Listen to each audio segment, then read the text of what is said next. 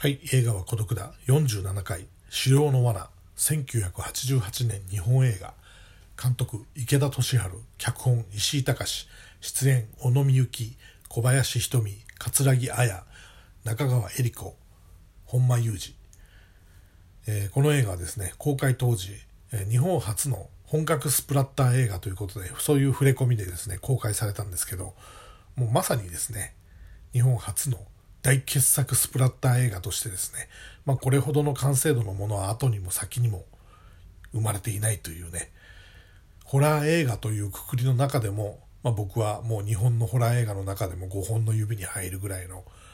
大傑作だと思っております。もうなんせ監督がね、池田敏治、そして脚本が石井隆という以前紹介させていただきましたですね、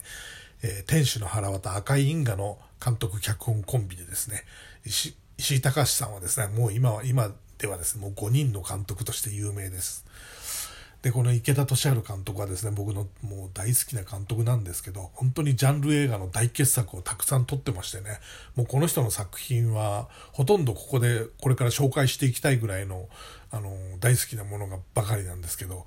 まあね、あの、残念ながら亡くなってしまったんですけど、まあ本当にですね、こんな才能のあるすごい監督がですね、あの、亡くなるっていうもったいないなと思っております。えーこれ内容はですね、まあ、深夜番組のですね、まあ、パーソナリティをやってる土屋奈美というね、え人がいます。土屋奈美っていうのはもう必ずこの石井隆が描く、えー作品のヒロインの名前としてね、もう絶対その土屋奈美っていうのが、あの、名前なんですけど、えー今回はですね、小野美幸が土屋奈美を演じておりますね。はい。小野美幸はこの翌年になんとブラックレインに出ておりますけど、はい。で、このナミのもとにですね、まあ、一本の VHS が送られてくるところから始まります。で、この深夜番組はですね、視聴者からの投稿ビデオを募集しているんですけど、まあ、いつも送られてくるのはですね、エロいものばかりでですね、うんざりしてるところにですね、まあ、これが来てですね、またいつものかなと思って再生してみるとですね、まあ、とんでもないものが映ってたんですね。いわゆるこれはスナッフフィルムというやつで、人が殺されるところをですね、もう克明にこう記録した、まあ、本物のビデオだったんですね。もうナイフでですね、女性の眼球を突き刺したりですね、もうすごいもうひどい目にあってですね、その女性が死んでいく様をですね、つぶさに捉えられてたと。で、まあびっくりしましてですね、早速このナミはですね、プロデューサーのもとに行きまして、もうぜひね、この真偽を確かめたいので、ロケ、ロケをさせてくれということでですね、申し出るんですけど、まあ、このプロデューサーはですね、まあ、最近ちょっとロケ費ばっかりね、あの、かさんでて、あんまり視聴率も良くないし、なかなか難しいと。で、しかもこういうものをね、真に受けて放送すると、まあ、あの、二番煎じみたいなやつがどんどん来てね、あの、良くないと。はい。で、まあ、全く信じてないんですね、このプロデューサーはね。まあ、見てない、見てもいませんしね、このフィルムをね。はい。で、このプロデューサーはなんとですね、島田紳介が演じてます。はい。で、結局、局の方で断られたんで、まあ、このナミはですね、まあ、あの、下請けの制作会社の人間なんで、まあ、あの、仲間たちがいるんですけど、スタイリストとかね、えー作家とか。で、それ女ばっかりの会社なんですよ、ちっちゃい会社で。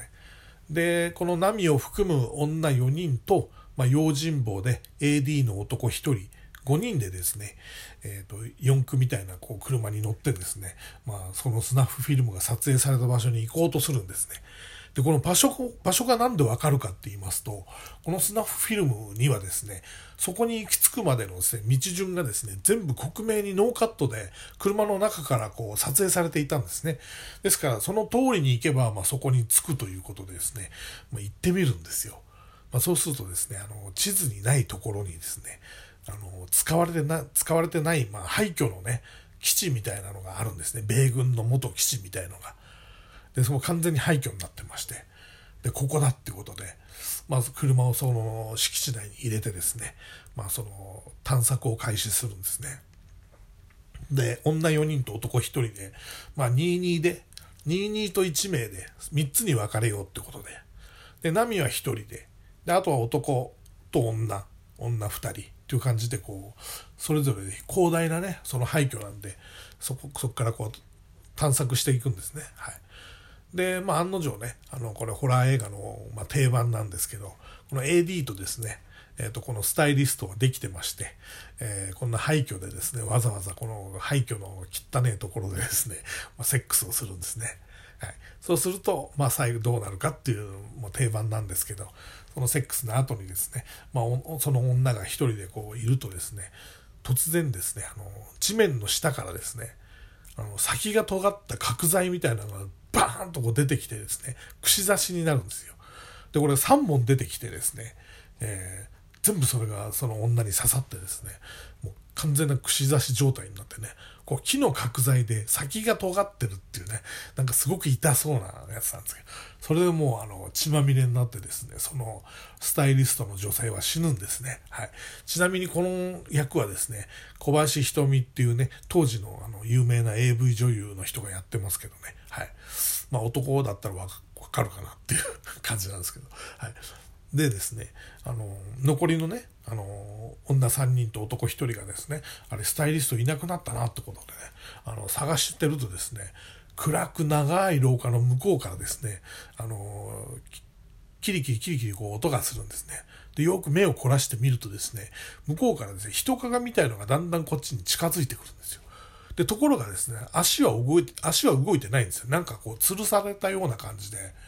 どんどんどんどん近づいてくる。で、これどういうものかっていうと、あの、天井にこう、レールが敷いてあって、そこにですね、こう、ワイヤーがね、あってね、あの、滑車でこう、こっちへね、滑ってくるようにな、そういう作りになってて、まあ、さっき殺された女性がですね、まあ、鎖で首を絞めた状態で、絞められた状態でですね、その、チューブラリンで、その、だんだんだんだんこう、レールを伝って、こっちへ近づいてくるんですよ。まあ、このシーンは本当に素晴らしいシーンなんですけど、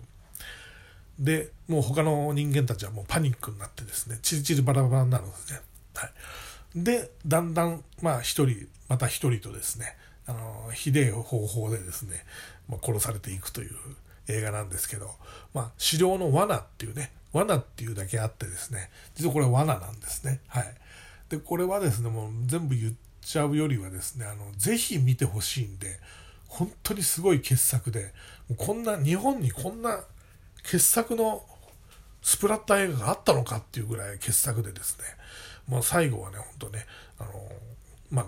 まあ、ここは言っちゃうとです、まあ、すごいモンスターみたいなのも出てきますしね、あの、本当に必見の映画ですね。で、このですね、あの、池田敏治監督と石井隆監督、本当に傑作揃いなんですけど、まあ、特にですね、特にこの作品はですね、ホラーということで、まあ、異色作なんですね。いつもはその男女の悲劇とかですね、まあ、人間関係の、その人間ドラマとしての、まあ、ちょっと飛び抜けたね、あの、えぐいやつをいつも作るんですけど、まあ、今回はホラーということでね、まあ、僕も本当にですね、もうこれほどのね、あの、傑作はもう後にも先にもない、本当にあの、日本映画のホラー映画の中でも5本の指に入るぐらいの大傑作だと思ってます。で特にね、この舞台がね、あの、米軍基地の後、まあ、実際ね、横須賀に多分あった、あの、米軍のあの住居、米軍の家族の住居の廃墟を使ってるんですよ。結構広大な土地で。で、実はこの、石井隆監督はですね、その後自分の監督デビュー作を撮るんですけど、あのそれそこに、まあ、それでこのロケ地をまた使ったりしてるんですけどね。はい、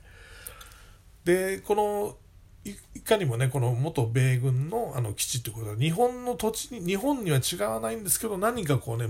無国籍のような雰囲気が漂ってますしもう日本のホラーというよりももう本当にもうイタリアのね